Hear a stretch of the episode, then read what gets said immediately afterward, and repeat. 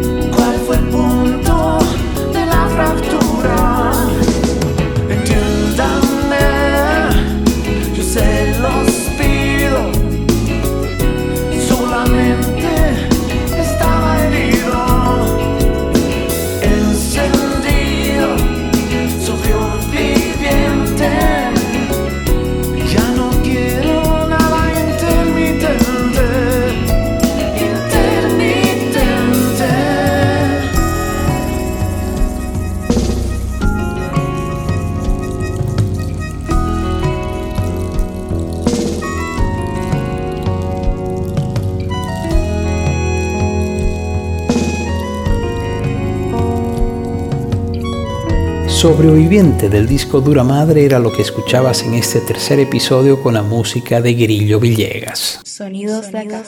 A finales de 2013, celebrando su reconciliación con la vida, publicó su primer álbum DVD, una colección de 17 canciones, producto de uno de sus conciertos más ambiciosos, como aquel realizado el 30 de agosto de ese año en el Teatro 16 de Julio de La Paz.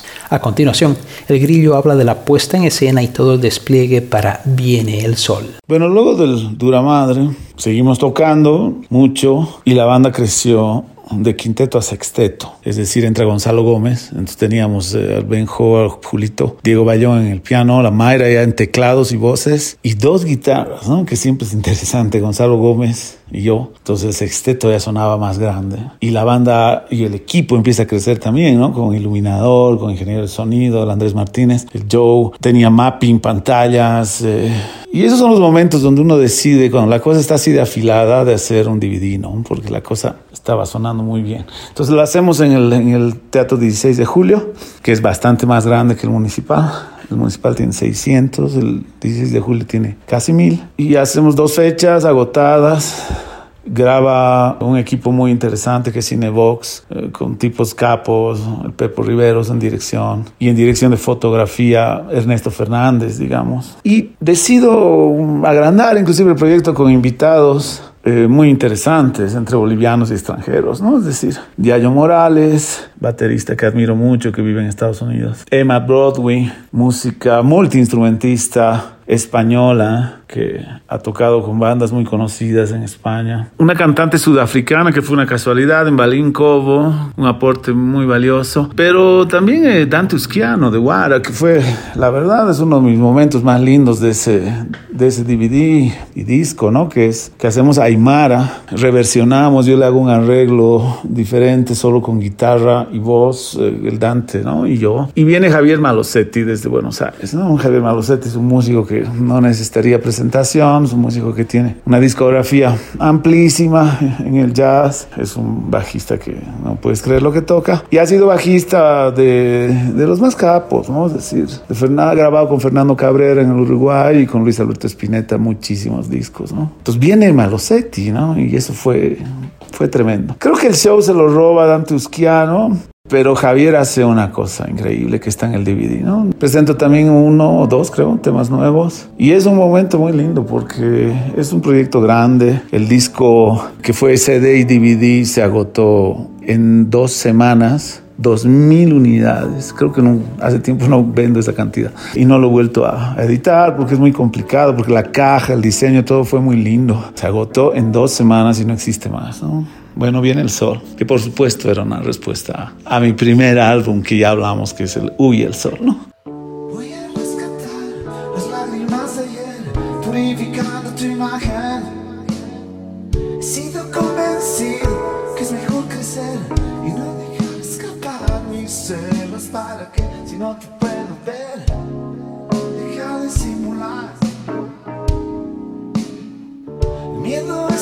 Solo se disfraza de amor y pisa la telaraña entre lucidez y embriaguez y vivir debajo del cielo. Si me ven pasar, activa la señal y bastará. Saltaré sin discutirlo. Alto, escalando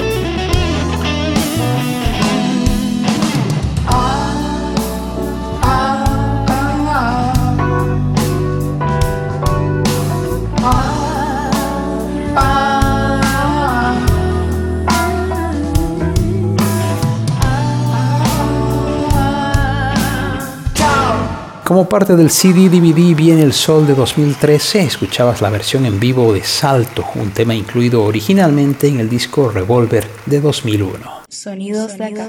Continuando con la seguidilla de discos que tenía el grillo publicando un título por año, el 26 de noviembre de 2014 vería la luz Conciliábulos, el noveno álbum de estudio que a la postre sería el último capítulo en la historia de Llegas. Bueno, después del Dura Madre, en el 2014 se edita Conciliábulos, que la verdad al escribir y al grabar yo no tenía idea que iba a ser el último trabajo de este proyecto Llegas, ¿no? Es un disco que quiero mucho, es un disco que me parece que está muy bien logrado en todos sentidos. De hecho, está metida en mi trilogía de álbumes, la trilogía que les dije, ¿no? Que son el, el Revolver, el Hidrometeoros y este, Conciliábulos. Me parece que son los álbumes que están ahí, a un lado, digamos, de la mesa, opacados un poco por la trilogía principal, pero que yo les, los tengo muy arriba. Conciliábulos tiene a Dani Subirana, ya en la bata, cambia ahí las cosas. Y la propuesta es en sonido es muy diferente. Creo que se lamentablemente ese disco, como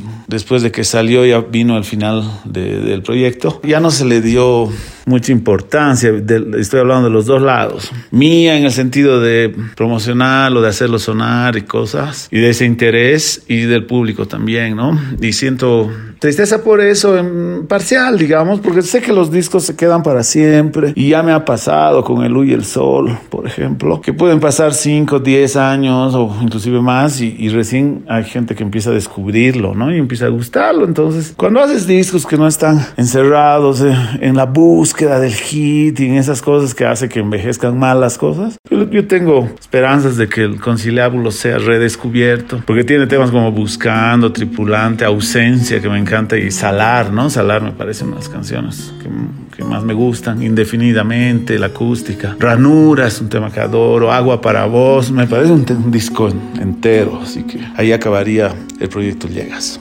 No sé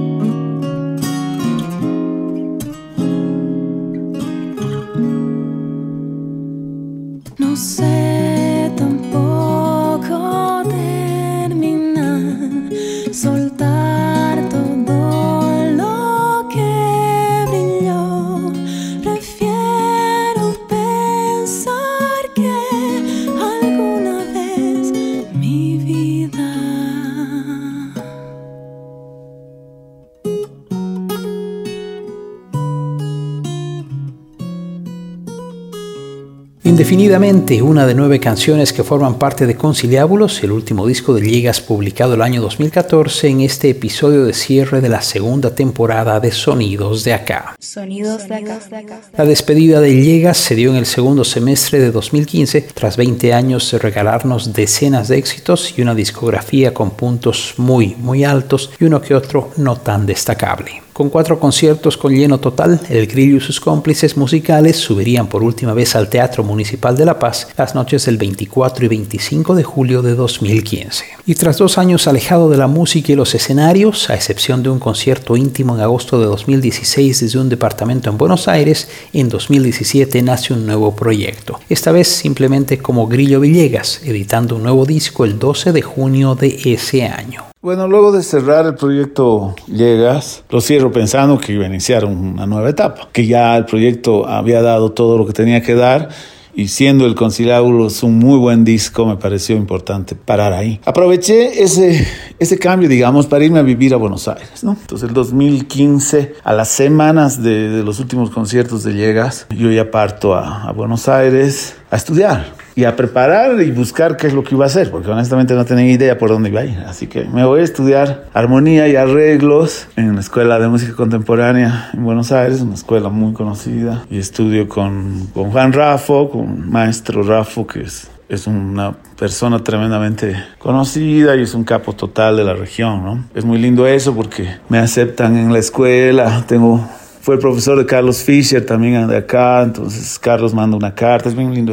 Estudio arreglos y armonía y vengo con la cabeza, luego de unos años, vengo con la cabeza llena de, nuevos conocimientos, etc. Y grabo el Yo es otro, ¿no? El Yo es otro ya tiene una banda bastante extraña que es Mari Cardona en la batería, que lo conozco en Buenos Aires, Cochabambino tremendo baterista. Y ya está Ever Peredo en el piano, un capo total que toca hasta el día de hoy conmigo. Mauri también.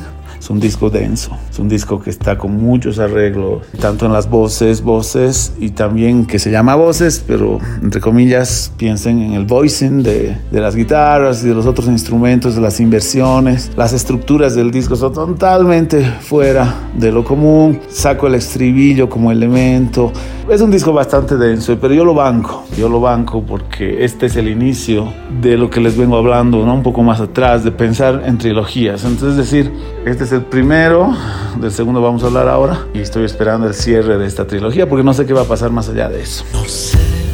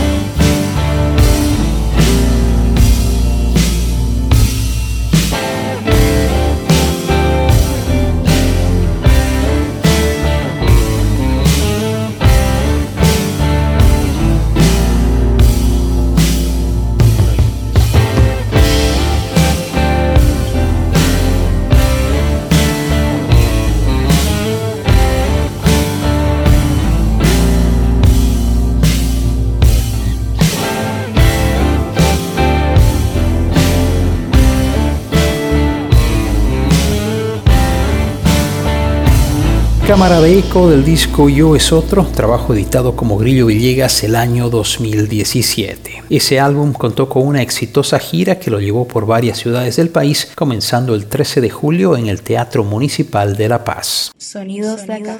Dos años y algunos meses después sería el turno de la música Debe Elevarnos, el último álbum publicado por el Grillo hasta el momento. Escuchemos sus comentarios acerca de ese material. Luego del Yo es otro, un disco que se arriesga muchísimo en su sonido, y en el desde, desde la composición hasta la postproducción, es decir, estructuras completamente fuera de lo que se, se escucha en la música popular. Voicings en, los- en la instrumentación bastante raros en, en el orden de la, digamos, armónicamente, arreglos vocales eh, bastante arriesgados también es que decido responder con un álbum mucho más light. A eso se suma que no tenía plata para enfrentar un, un estudio de grabación y como otras veces, otras veces lo resuelvo muy fácil, prestándome de un banco.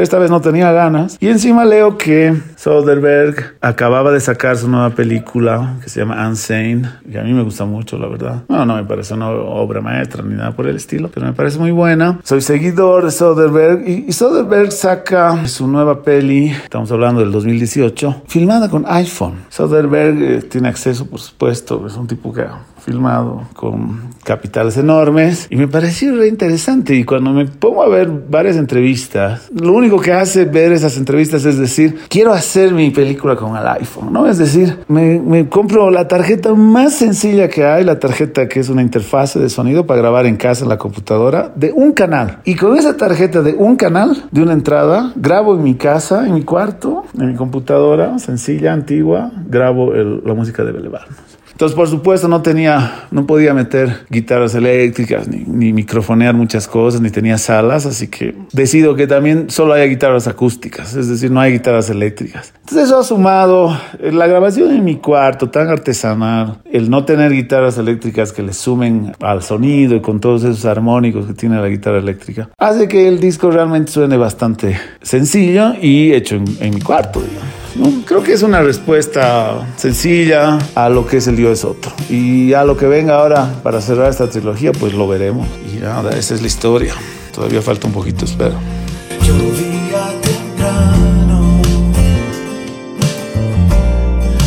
Fácil que pueda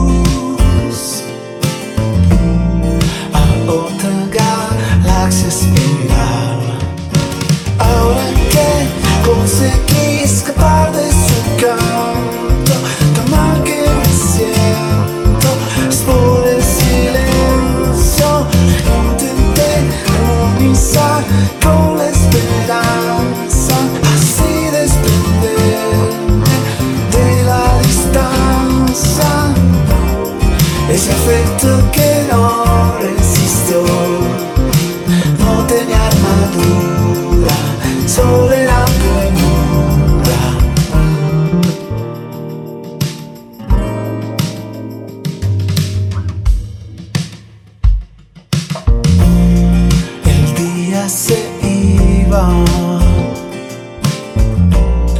Contaba grietas en la pared, había presentido nubes atravesando.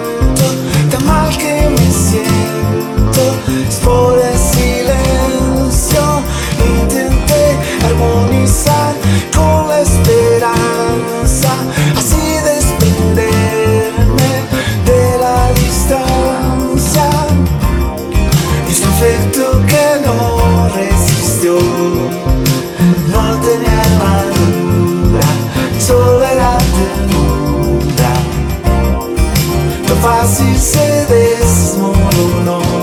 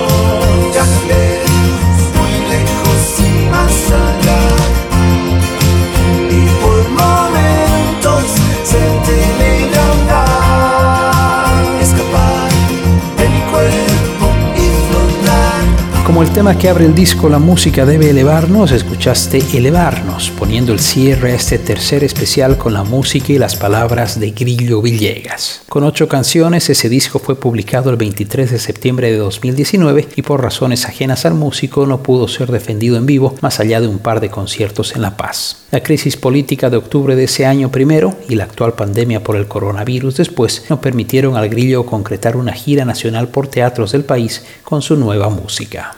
Sonidos de acá. Esta ha sido la celebración de Sonidos de Acá por el trigésimo aniversario musical de Grillo Villegas, un músico honesto y consecuente que ha sabido reinventarse con cada disco en estos 30 años de carrera, manteniendo vigencia, grabando, produciendo y publicando música, además de ser dueño de una conexión con sus seguidores y fanáticos muy poco común en nuestro medio. Gracias al Grillo por el tiempo, por la paciencia, por haber recordado tantas cosas y, en algunos casos, por haber desempolvado memorias y situaciones que quizás fue duro recordar. A lo largo de tres episodios revivimos muchos momentos y disfrutamos de unas cuantas canciones de su vasta discografía. Sonidos de acá. Y con estos tres capítulos dedicados al Grillo Villegas termina esta segunda temporada de Sonidos de Acá, el podcast del rock y el pop boliviano. Un total de 26 episodios de este ciclo están disponibles en plataformas de streaming. Soy el único pato al aire, te agradezco por haberme acompañado en este viaje y te invito a esperar el retorno del podcast en agosto de este año. Será hasta entonces cuando nos reencontremos con los sonidos de acá. Sonidos de acá. Sonidos de acá es una idea original de Pato Peters. Música en presentación y despedida, canción de fondo para un día de verano de Mamut. Voz en off, Malena Wursel. Elementos sonoros, Zap Splat. Gracias por escuchar estos sonidos de acá. Escuchaste Sonidos acá, junto al único Pato al aire. Este podcast de rock y pop hecho en Bolivia volverá muy pronto a tus oídos en las principales plataformas. Gracias por tu preferencia.